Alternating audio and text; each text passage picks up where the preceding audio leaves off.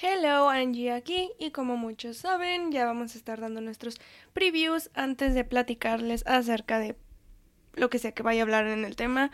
Como pueden notar, estoy un poquito enferma, pero pues el show debe de continuar porque si no me voy a sentir mal si no saco episodio, la verdad. Entonces, aunque esté enferma, aunque tenga la nariz súper tapada y mis oídos también, voy a seguir hablando, voy a seguir platicando. Y antes de que comience a hablarles acerca del misterioso caso en Roswell, me gustaría recordarles, por si no se dieron cuenta en el episodio pasado, de que en el cuarto de expedientes estamos preparando un especial de Halloween dedicado 100% hacia ustedes y también lo cual es preparado por ustedes. Entonces, si tienen alguna historia que gusten compartirme, ya sea de terror, alguna anécdota o que tengan alguna historia de su propia creación que gusten compartir, recuerden que lo pueden hacer mediante texto para que yo lo narre o para que ustedes lo narren con un archivo MP3. No, amigos, las notas de WhatsApp no cuentan. Por favor, ayúdenme con eso. Gracias. Así que si ustedes gustan mandarme alguna de sus grandes historias, estoy más que dispuesta para que me lo envíen a cuartodeexpedientes.gmail.com y puedan ser parte del gran especial de Halloween que tengo preparado para ustedes. Sin más que comentarles ni más que decirles, creo que es momento para que demos inicio al episodio dedicado a Roswell. Espero lo disfruten.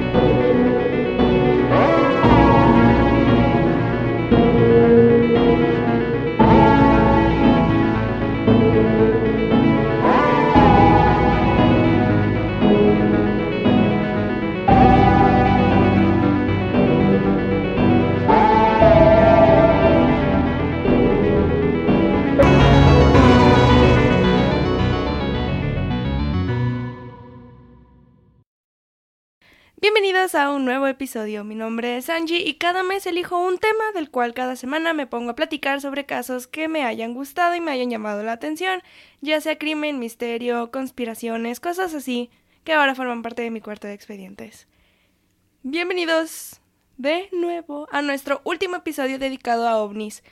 Por ahora, porque claro, hay demasiados casos de ovnis de los que quiero platicar y considero que debería de hacerlo. Y pues ustedes también me han dicho y me han pedido que hable de ello, así que, ¿qué más que complacer a la audiencia, verdad? Pues sí. Entonces, como ustedes lo pidieron y como yo lo tenía también planeado desde hace mucho, pero en especial me lo pidió una amiga que aprecio y quiero mucho y que me ha apoyado durante mucho tiempo desde que inició el podcast. Entonces esto es para ella, ¿vale? Gracias por escucharme. Así es, como vieron en el título, voy a platicarles acerca del encubrimiento más estúpido de toda la historia, o como le llamaremos el caso OVNI en Roswell. Ya sé que demasiada gente ha hablado de ello, pero para eso es este caso, especialmente porque muchos sabemos la realidad del asunto y cómo es que nos sentimos con el derecho de llamarlo el encubrimiento más estúpido de toda la historia. Ustedes se darán cuenta a lo largo del episodio, pero para ahora es lo que les puedo decir. Es uno de los encubrimientos por el gobierno más estúpidos que he escuchado y visto en mi vida, y he visto bastantes. Entonces, sin más que comentar y antes de abrir nuestro expediente, recuerden que si esta es la primera vez que están escuchando el podcast, no olviden suscribirse desde YouTube si lo están haciendo y si es así, activar la campanita con las notificaciones para que no se pierdan para nada cuando subo episodio. Y si me están escuchando desde cualquier plataforma de audio, si es Spotify, denle seguir para que también vean como cada semana subo episodio. Si es en Apple Podcasts, si gustan dejarme una referencia, de preferencia 5 estrellas, para que podamos seguir así nomás, cotorreando, chismeando. Estaría genial, se los agradecería mucho. Y en cualquier otra plataforma que quieran escucharme, también estoy en Google Podcasts y ahora sí ya estoy en Deezer. Me habían mandado mensaje de que no estaba, no sé por qué no se habían estado subiendo los episodios pero ya regresé a Deezer. Entonces, ahí me tienen para escucharme platicar y chismear en cualquier momento que sea agradable para ustedes. En especial si me escuchan cuando están haciendo la limpieza, se los agradezco porque para eso diseño estos podcasts, para que todo se les haga un poco más ameno. Pero como también se pueden dar cuenta, estoy enferma. Muy gracioso, pero el show debe de continuar como lo dije en el principio. Así que vamos a tratar de contener esa Angie mormada y platicar. Porque el chisme nos consume a todos y porque pues el chisme es primero, ¿verdad? Así que rewind, abramos el expediente y ahora sí. Hablemos de por qué creo que Roswell es uno de los casos que dio luz. Fue el aguas de todos los acontecimientos ovnis que siguieron. Así que antes de empezar, pues hay que darnos cuenta de que en julio de 1947, hace 73 años para ser exacta, wow, ese es mucho tiempo, las Fuerzas Armadas de Estados Unidos dieron una conferencia de prensa donde anunciaban tener bajo su custodia un platillo volador que había sido encontrado en Ranch, región de Nuevo México, Estados Unidos. Es muy curioso porque esto nada más sucedió una vez y... Ah, vaya cosas que sucedieron. Pero hay que ponernos a analizar, ¿fue un platillo volador o fue un globo meteorológico como durante años nos quisieron hacer ver y hasta la fecha todavía lo quieren hacer ver. ¿Qué fue entonces lo que en realidad se vio en Roswell? Dime, Angie, si fue un platillo volador, fue un globo meteorológico. Para eso estoy, para decirles lo que en realidad fue.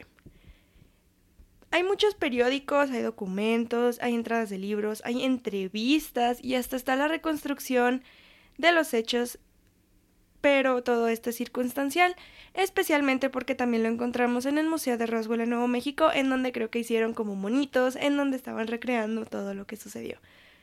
Es circunstancial, ninguno de los testigos obviamente va a tener la historia completa porque no lo vivió desde el inicio o no lo vivió hasta el final. Entonces, es como juntar un rompecabezas de todos los hechos y de todo lo que sucedió en Roswell y hoy en día se puede considerar como un blanco interesante para las personas que se dedican a las conspiraciones debido a que cuentan con evidencia que se cree es sospechosa por ser uno de los casos de vida extraterrestre que más se encubrió en Estados Unidos.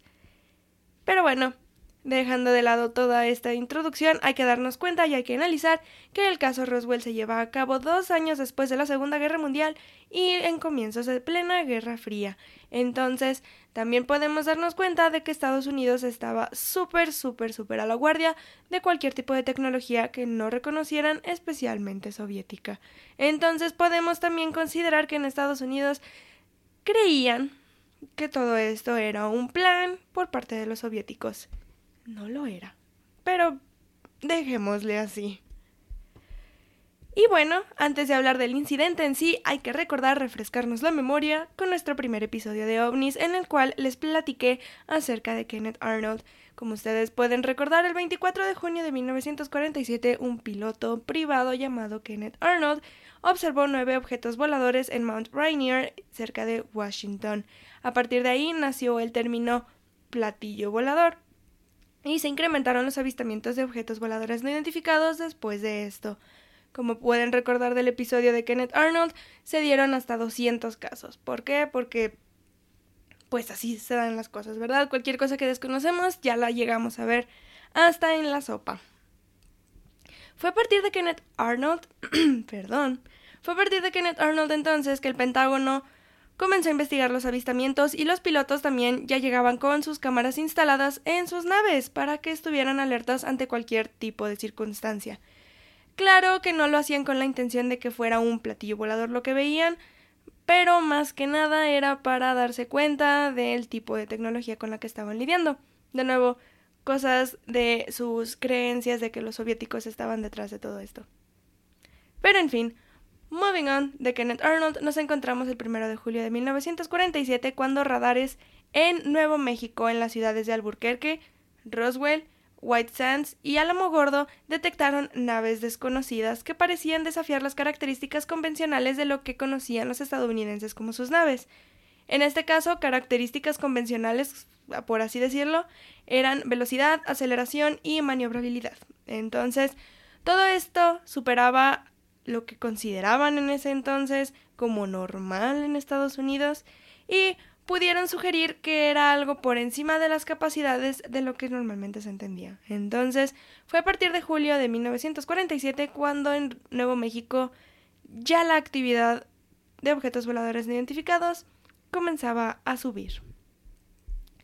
Pero fue hasta el 2 de julio de 1947 cuando a las 9.50 de la noche Daniel Wilmot y su esposa observaron un objeto en forma de óvalo como si fuesen dos platillos invertidos viéndose de boca a boca, pasando a una gran velocidad dirigiéndose hacia el noroeste. Nada más pasó hasta las 11 de la noche cuando a 65 millas al noroeste de Roswell, cerca del pueblo Corona en Nuevo México, una tormenta eléctrica estaba tomando lugar y el capataz de ranch, William W. Mac Brazel, a quien de ahora en adelante voy a llamar Mac Brazel, escuchó junto a varios residentes un trueno que parecía más que un trueno, una explosión. Eh, claro, Brazel dijo estas cosas y los testigos que estuvieron ahí para confirmarlo fueron William Woody, la madre superiora Mary Bernadette y la hermana Capistrano en el Hospital St. Mary's y también el cabo E. L. Piles en su línea de vuelo en el aeródromo del ejército de Roswell. O sea, un hospital y un, en un hospital y también un un cabo que estaba en el aeródromo de Roswell se dieron cuenta de todo esto. Observaron un objeto flotante blanco en una estela roja y un arco que daba hacia abajo desde el noroeste justo al norte de Roswell. Entonces nos podemos dar cuenta de que tal vez Bryson no fue el único que se dio cuenta de todo lo que había sucedido. Entonces decidió el 3 de julio de 1947 inspeccionar el pastizal junto a su vecina Loretta Proctor y junto a su hijo Floyd. Fueron caminando por el pastizal, así, uh, uh, uh, todo normal. Y Brazel junto con Timothy Proctor encontraron escombros a unas 10 millas del rancho, que se encontraban entre pendientes, sumideros y hasta en los arroyos del lugar.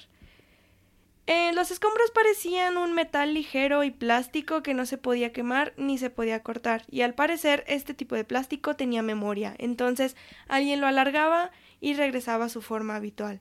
Era algo súper extraño y era algo que para Brazel se le hizo muy raro, pero había algo aquí súper importante que notar porque Timothy Proctor fue cuando le dijo a Brazel que la recompensa en ese entonces de cualquier tipo de escombros de objetos voladores no identificados llegaba hasta tres mil dólares.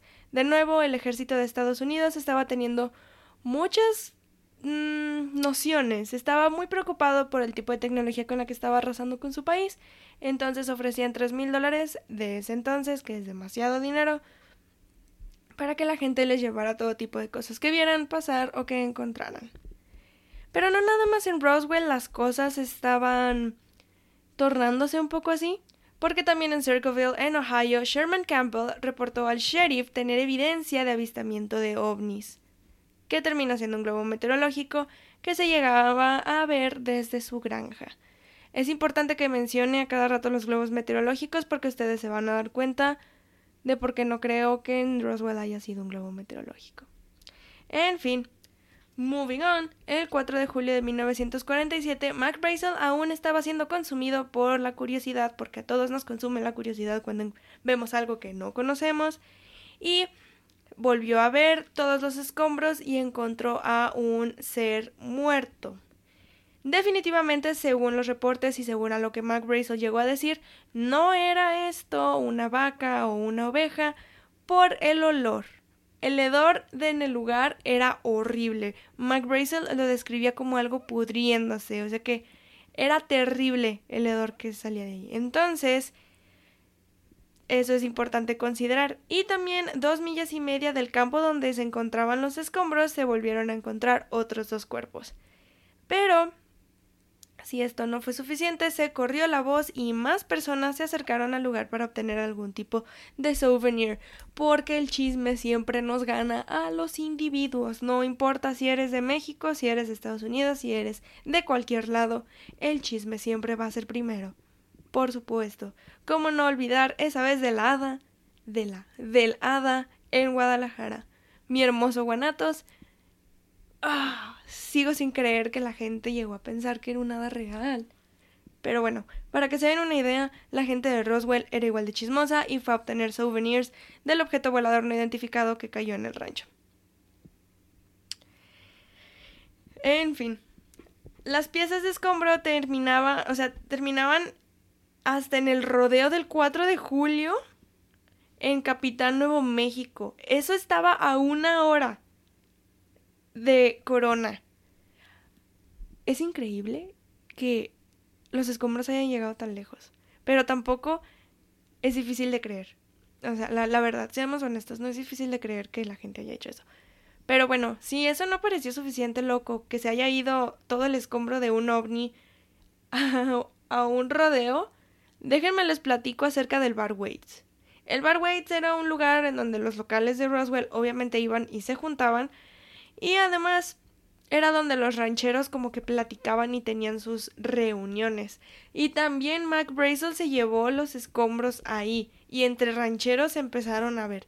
No sé qué hicieron entre ellos, ¿verdad? O sea, la, la verdad está como como muy raro, pero no sé si le empezaron a tirar con sus pistolas, no sé, desconozco lo que hagan los rancheros, pero eso hicieron, o sea, nada más lo veían y de nuevo describían que este plástico o este metal tenía memoria, que lo estiraban y regresaba a su forma habitual. Entonces, es muy curioso cómo todas estas cosas estaban sucediendo, pero al final Mac Brazel sí terminó yendo hacia la, con las autoridades, pues, o sea, sí, sí fue con la policía para avisarles de todas estas, estas cosas a petición de su jefe JB Foster, porque le estaba diciendo, eh, pues te pagan tres mil dólares, no creo que quede de más que vayas y lo reportes, porque, pues sí, ¿verdad? Eso hace la gente. Do. y fue ahí cuando el 5 de julio de 1947 el capitán de la Fuerza Aérea Thomas Brown le comentó al comandante Donald Kehoe que pues ya eran bastantes las historias, ¿no? De que había naves que superaban la velocidad normal y pues que ya no estaba chido como ese tipo de cosas y además pues ya no.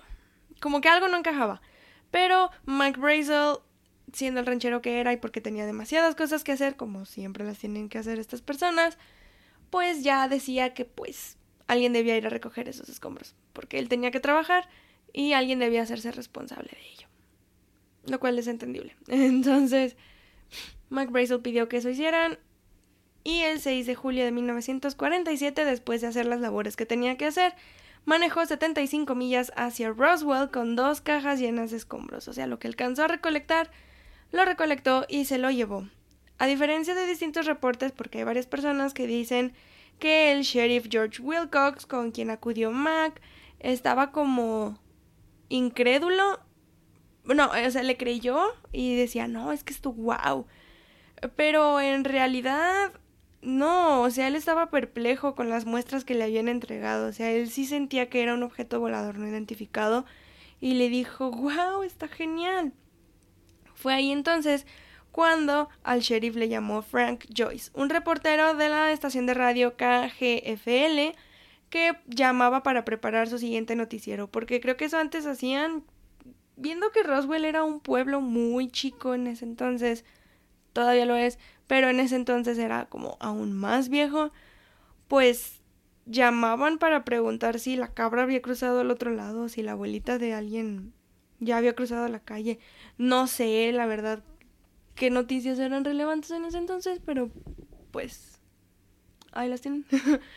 y fue cuando Frank llamó y preguntó pues qué onda y el sheriff Wilcox lo refiere con Brazel y pues le comenta que probablemente es un platillo volador lo que tiene en sus manos y es así como Frank Joyce se convierte en la primera persona de la prensa en conocer la historia, que cambiaría completamente nuestra noción sobre los objetos voladores no identificados.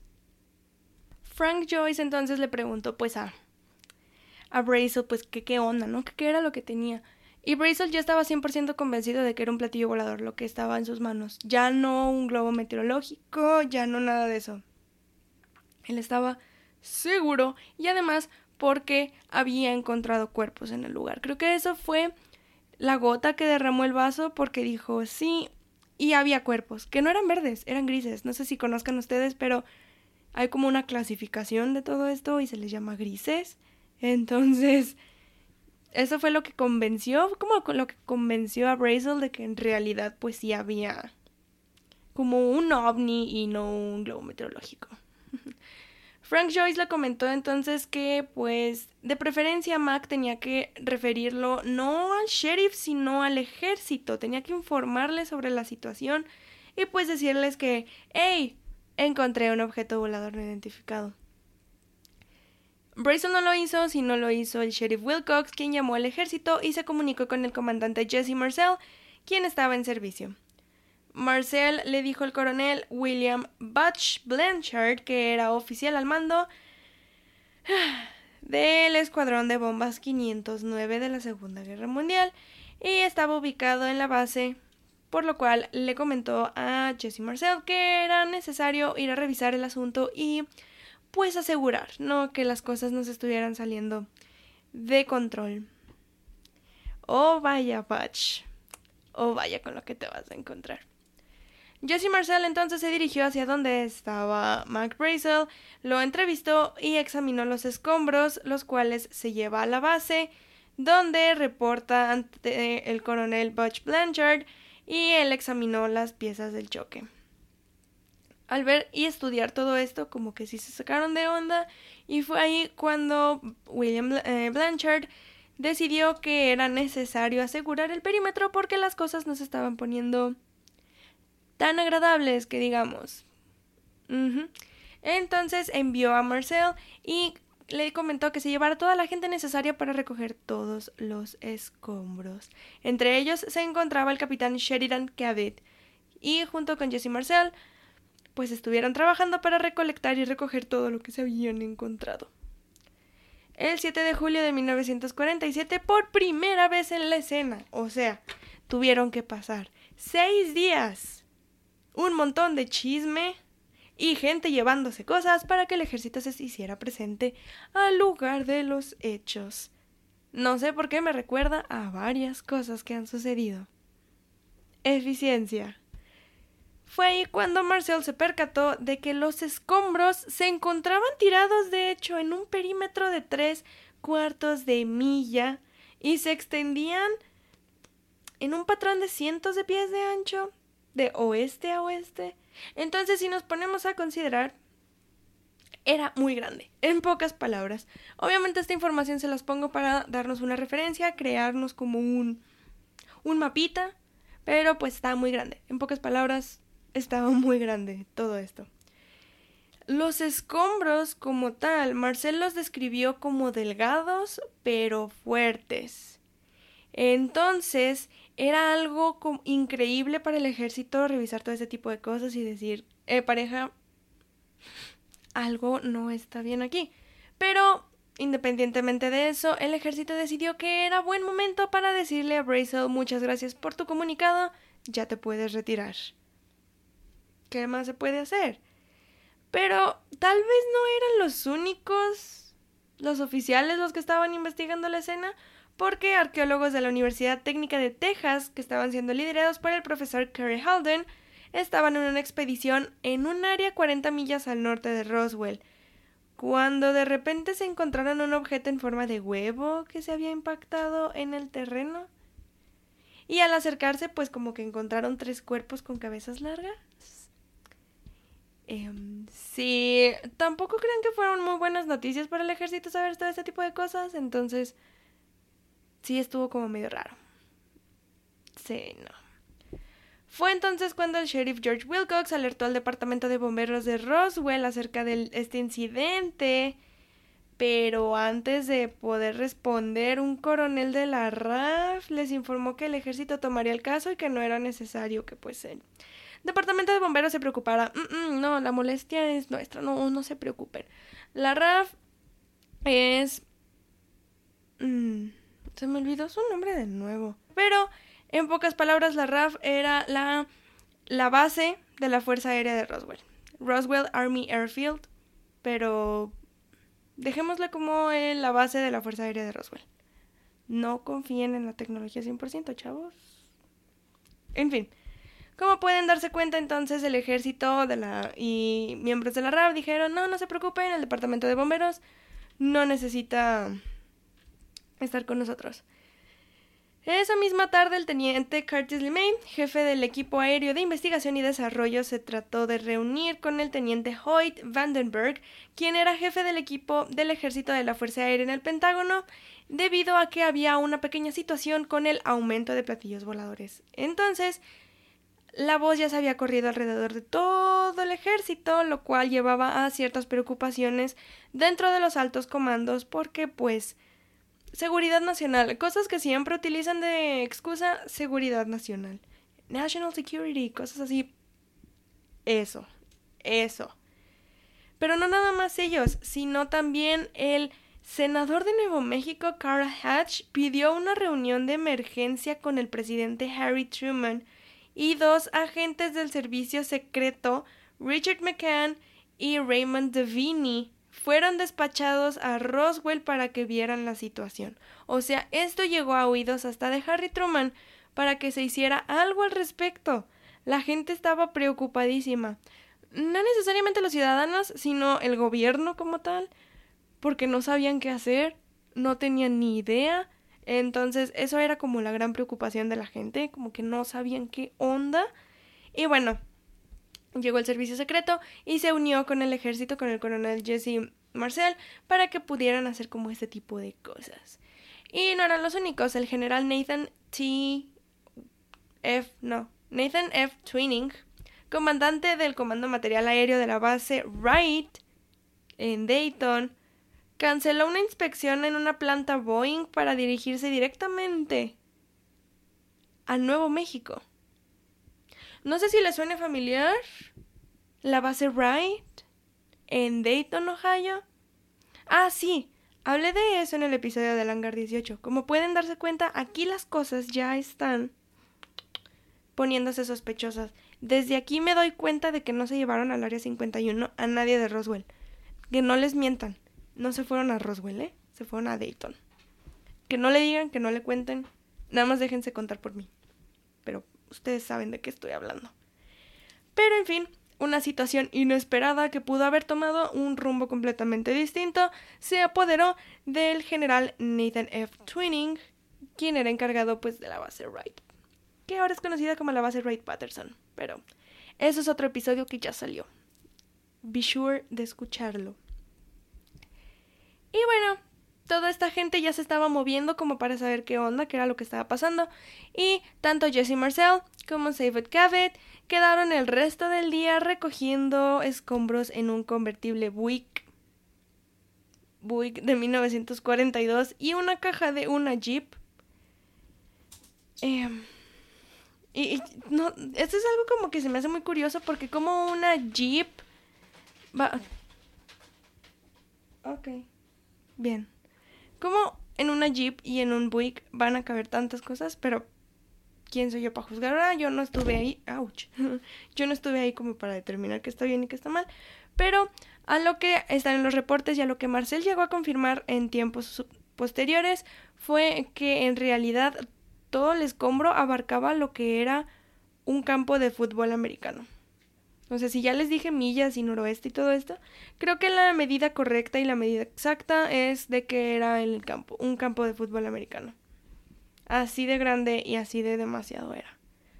Mike Brazel entonces habló sobre los cuerpos en una entrevista con Walt Whitmore, quien era dueño de la KGFL y con Judd Roberts. O sea, Mike Brazel estuvo todo este tiempo encerrado en una cabina platicando con el dueño de la estación de radio porque estaba casi seguro de lo que estaba sucediendo del platillo volador. Es increíble. Yo me quedé con cara de wow. Wow. Y, en fin, un camión de hielo seco llegó a la base de Roswell desde Clardy's Dairy, que era una heladería, y es conservado en un refrigerador en un locker cerca del hangar P3. No sé si les suena familiar, pero también hay un hangar en Dayton, Ohio, en donde hay bases. No diré más, pero ustedes se han de acordar lo que les platiqué en el hangar 18 acerca de estas pequeñas cápsulas y este hielo, creo que se me hace curioso que de la nada las personas llamen y digan, eh, ¿tienes hielo? ¿Tienes manera como de embalsamar cuerpecitos?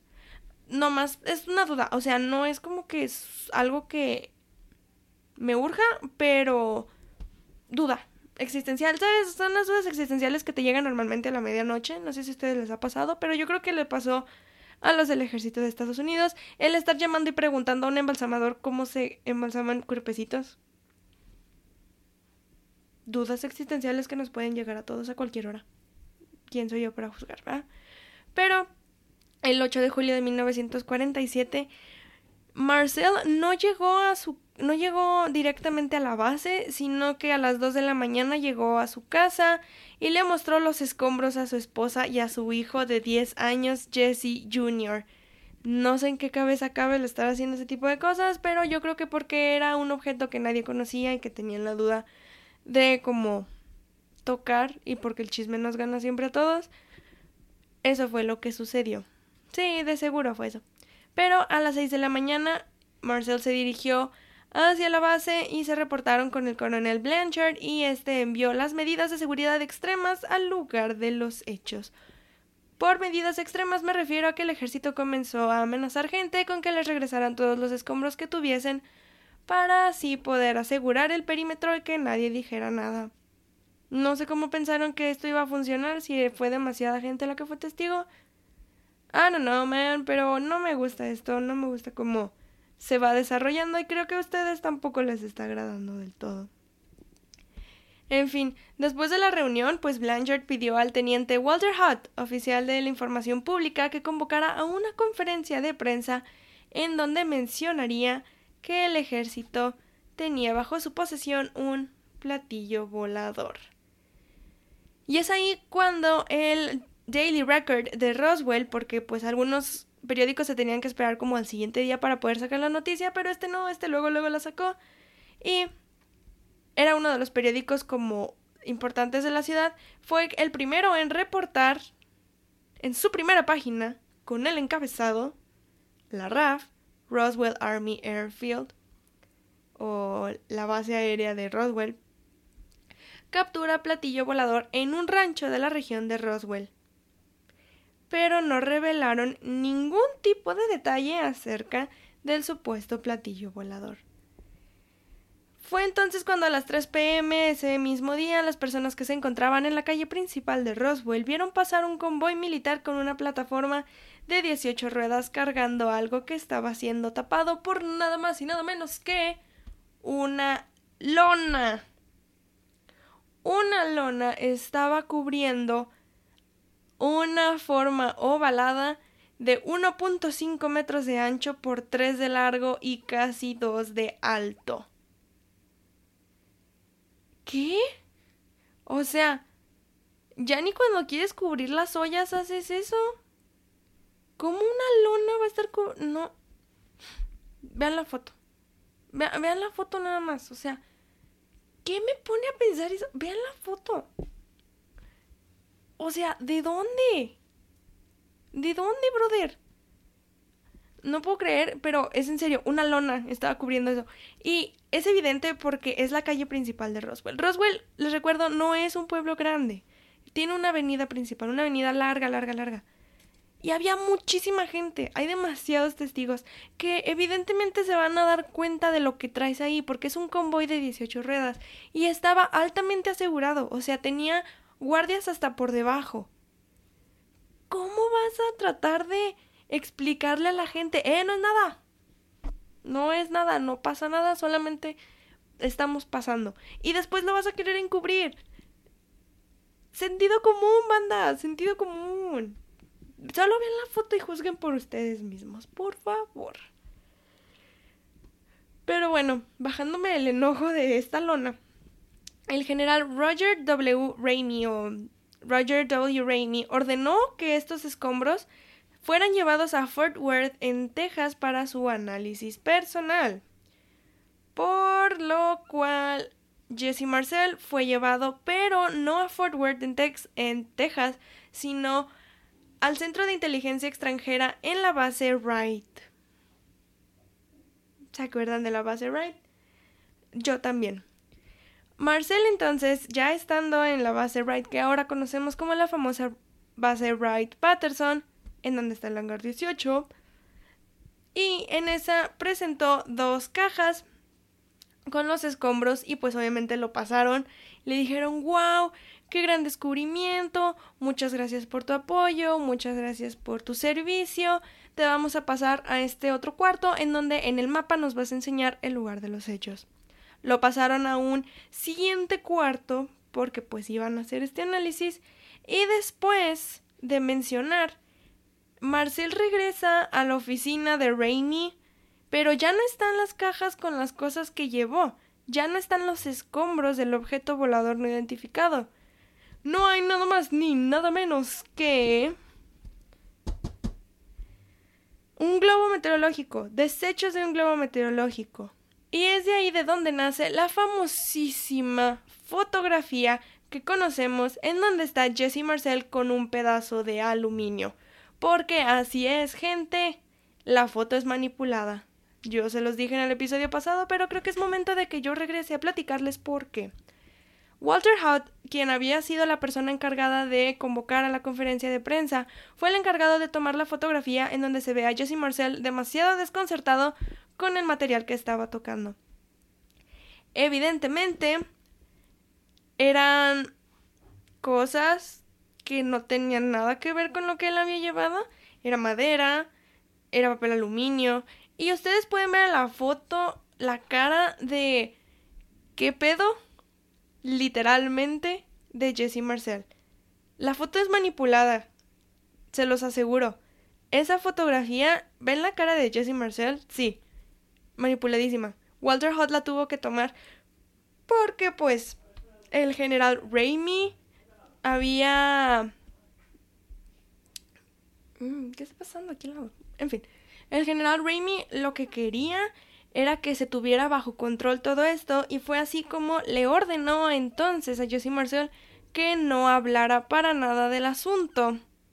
Pero Evidentemente este tipo de cosas no las lleva muy bien porque había diferentes testigos, no nada más de lo que sucedió con la nave, sino también de los cuerpos. Así es, hay muchísimos testigos que yo tal vez no esté platicando de ellos ahorita, pero si ustedes los buscan en internet van a encontrar demasiada gente que afirmó haber visto a unos hombrecitos y que el gobierno intervino para que la gente no dijera nada al respecto. Pero no nada más fueron los testigos los que hablaron, sino a nuestro gran amo y salvador, a él me puedo encomendar porque es el ufólogo de la ciencia moderna llamado Leonard Stringfield, en donde si ustedes recuerdan en el episodio pasado les platiqué acerca de cómo él describe a estos hombrecitos y cómo también en el simposio del MUFON de 1978 lo aseguró. Así que hay muchísima gente y había muchas personas que podían asegurar que vieron hombrecitos y que Jesse Marcel estaba seguro de lo que vio. Pero eso, según el gobierno, nunca, jamás sucedió. Exacto. Sí, sí, nunca pasó. Pero si la humillación no hubiese sido suficiente, porque jamás es suficiente para nosotros que nos humillen y nos digan lo que encontraste no es nada cierto, tú vas a decir que fue un globo meteorológico, pero pues aunque sepas que no es así, lo tienes que asegurar. El 9 de julio de 1947, el Roswell Daily Record tuvo que sacar otro siguiente encabezado en donde decía que el ranchero acosado que identificó el platillo se lamentaba de haberlo contado. Así es, Jesse Marcel fue obligado a regresar a Roswell y en una conferencia de prensa que también fue convocada por Walter Hutt, tuvo que asegurar que en realidad había sido un grave error lo que él había comunicado que se había encontrado. ¡Qué pinche oso! Tenía que decirlo, una disculpa si me escuchan pequeños niños, pero es en serio, qué oso llegar y decir me equivoqué cuando en realidad sabes que no lo hiciste. No se equivocó Jesse Marcel, le quitaron las cosas que tenía y así quedó nomás. Así nomás quedó. Es impresionante la manipulación con la que se llegó a hablar de este caso. Pero no nada más esto. Mac Brazel, gracias a científicos del gobierno, pues le comentaron que lo que había tomado pues era aluminio, hule y madera porque se habían hecho diferentes estudios. Obviamente no se hicieron estudios de los restos que Jesse Marcel y Mark Brazel tenían, sino se hicieron de ese globo meteorológico de la foto manipulada que vemos. Es mucho lo que se ve. Y es así como confirman que era un globo meteorológico lo que tenían en sus manos. Y así fue de fácil y sencillo poder lavarse las manos el gobierno de Estados Unidos y que todo mundo se olvidara de nuevo del caso de Roswell. O eso creíamos. Fue cuando en 1978 nuestro amigo grande y salvador, físico nuclear e investigador Stanton Friedman, entrevistó a Jesse Marcel. Como pueden ver, tenemos de regreso a Leonard Stringfield y a Stanton Friedman, porque pues ellos nos salvaron de nuestra ignorancia. Así es, muchas gracias. Stanton Friedman lo que hizo en este momento, ahora pues no fue investigar lo de que había sucedido con el hangar 18, sino que él se estaba enfocando en entrevistar de nuevo a todos los testigos posibles de lo que sucedió en Roswell en 1947, y el primero al que se dirigió fue a Jesse Marcel. Jesse Marcel en, en esta entrevista obviamente ya estaba retirado del ejército y aseguró que lo que había visto no era un globo meteorológico y que no se había estrellado en efecto eso. Lo que comentó Marcel fue que el material y cómo estaba hecho un globo meteorológico era algo con lo que él estaba familiarizado porque se utilizaban en el ejército este tipo de cosas. Antes se hacían globos meteorológicos que el propio ejército hacía. Y él lo que dijo fue que estaba 100% seguro de que era imposible que eso que él recolectó, esos escombros, fuesen parte de la Tierra que era algo que ningún ser humano pudo haber creado. Entonces, Friedman se dedicó a entrevistar a más testigos del acontecimiento y a partir de ello llegó a la conclusión de que había ocurrido un encubrimiento del choque, a lo cual él denominó un Cosmic Watergate. Quienes no conozcan la situación de Watergate fue cuando en la presidencia de Nixon, en una de las oficinas demócratas se filtró demasiada información clasificada. Y pues se trató de encubrir, ¿verdad? Porque pues qué más se puede hacer. Entonces Stanton Friedman llegó a la conclusión de que se estaba haciendo de nuevo otro encubrimiento.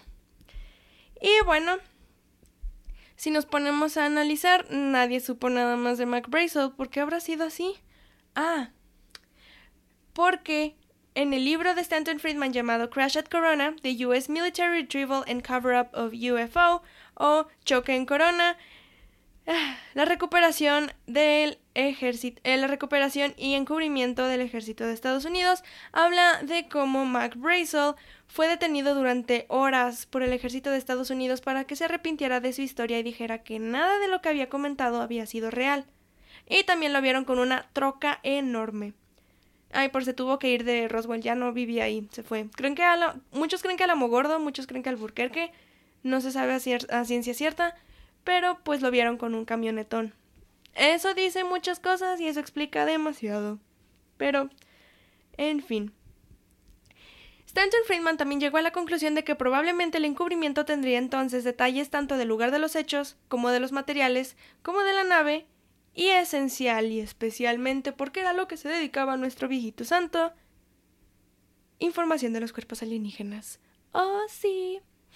Todo esto debía estar en algún lado, tenía que tenerlo alguna persona o algún informe debería tener todas estas cosas, porque era casi imposible que nadie se hubiera dado cuenta de esto. Entonces era como súper importante para él encontrar al responsable de esta situación.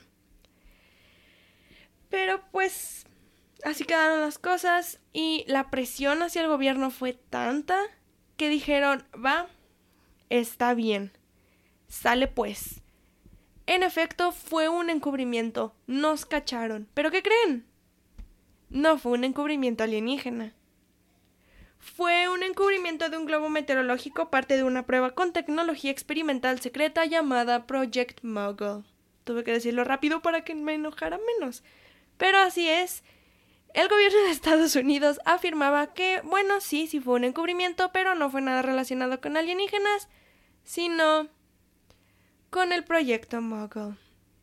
Este proyecto eh, fue clasificado y porque pues especialmente fue diseñado para detectar ondas sonoras en la atmósfera de bombas atómicas soviéticas, pues por medio de micrófonos voladores que se encontraban en globos meteorológicos a una altitud considerable. En pocas palabras, esto ya lo llevaban haciendo con los globos submarinos, en donde detectaban por medio de micrófonos si se encontraba algún tipo de nave, y lo quisieron hacer también con los soviéticos por si llegaban a tener sus bombas atómicas. De nuevo, hashtag Guerra Fría. Así de sencillo.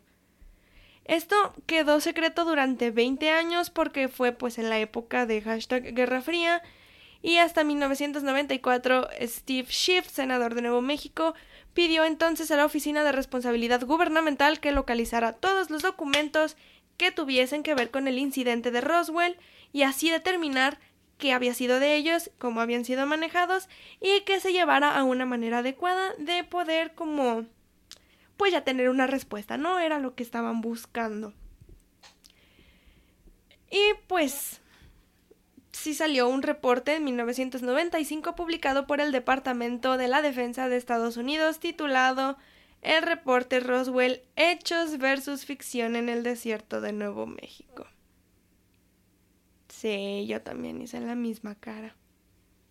Hechos versus ficción. Ok.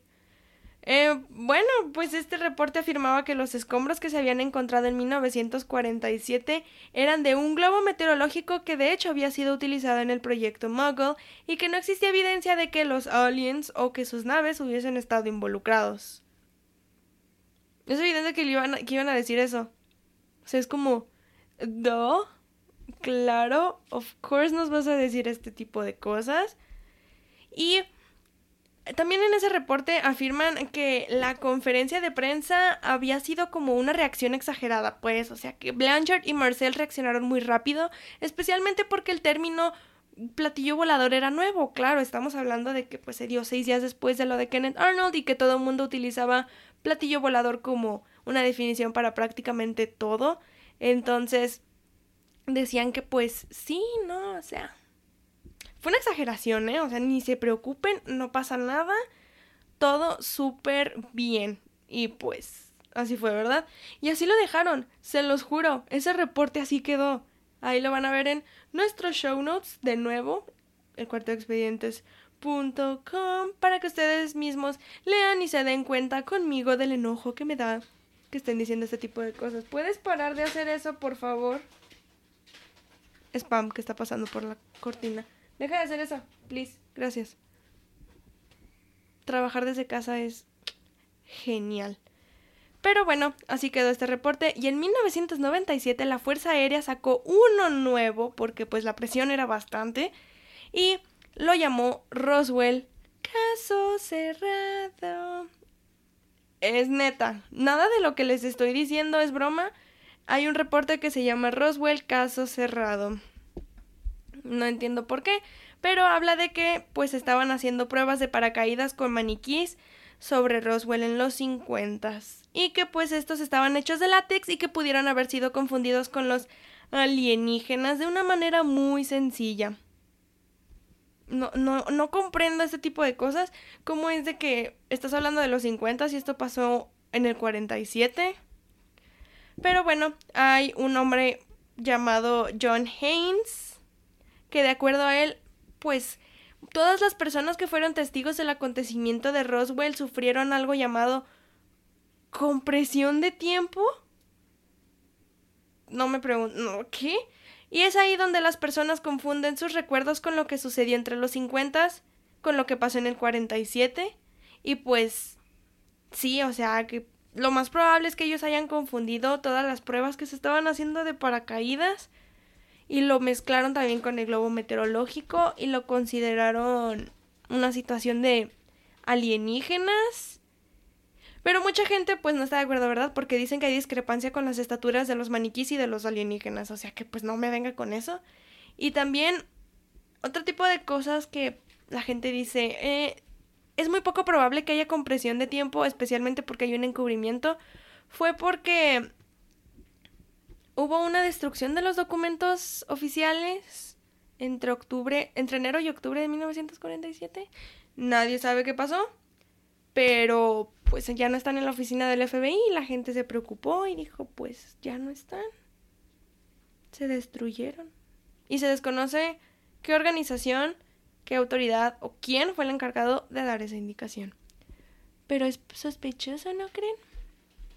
Pero pues si esto no fue suficiente, había un general llamado Lawrence C. Craigie, quien fue directamente con el presidente Harry Truman el 23 de septiembre de 1947 y pues le llevó la caja que Jesse Marcel originalmente había llevado a la base Wright Patterson y esto lo convirtió en el primer proyecto de investigación ovni en los Estados Unidos. Así es, es el proyecto SIGN o el proyecto Señal.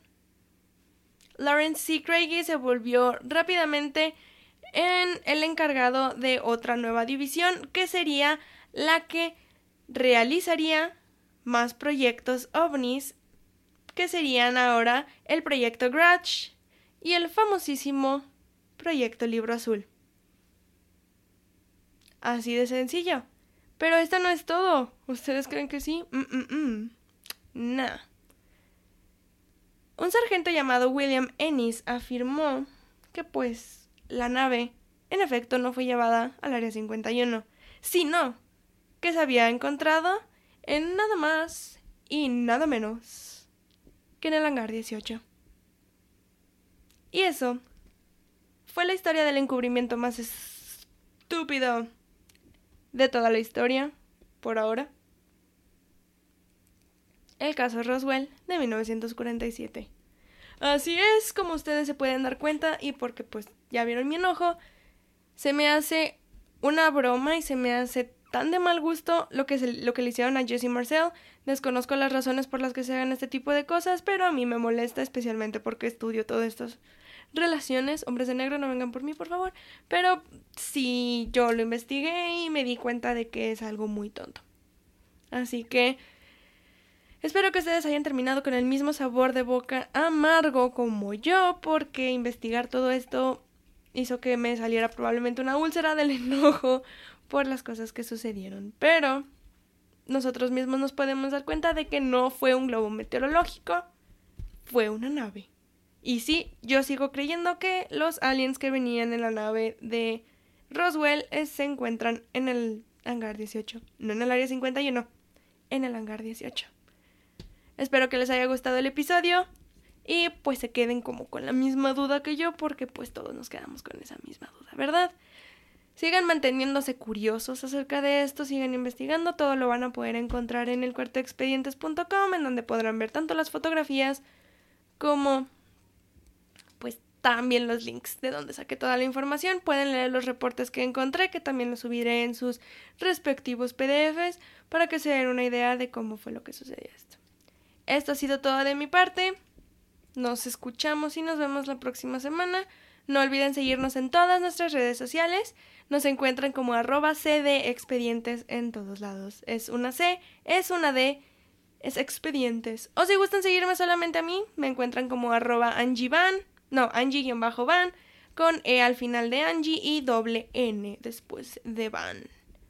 No olviden también que pues seguimos con todo lo que está relacionado a, a escalofríos con amigos, que es donde ustedes, la gente que escucha a Angie hablar, pueden enviar todas sus historias a cuarto de expedientes.gmail.com, en donde con mucho gusto los incluiremos dentro de ese episodio especial de Halloween. Si quieren mandar sus audios, mándenlos en MP3 con una duración no más de 15 minutos. Y si gustan enviar que yo para que lo lea y me trabe, porque pues es normal entre la gente que hace podcasts que nos trabemos cuando narramos. Sus grandes historias y su creación, si es su anécdota, si da miedo, de preferencia que dé miedo, por favor. Las notas de WhatsApp no cuentan, por favor, amigos. Aunque amo que me manden notas de WhatsApp, no lo hagan, mándenme sus archivos de MP3. O si quieren mandarme sus grandes historias, les pido de favor que esté separado en parrafitos y que no sea una pared de texto y que pues esté bien interesante y bien padre para que se narre con mucho miedo. Sin más anuncios parroquiales que darles, Nos vemos y nos escuchamos la próxima semana con la nueva temática del mes para empezar a dar miedo. Hasta entonces, bye.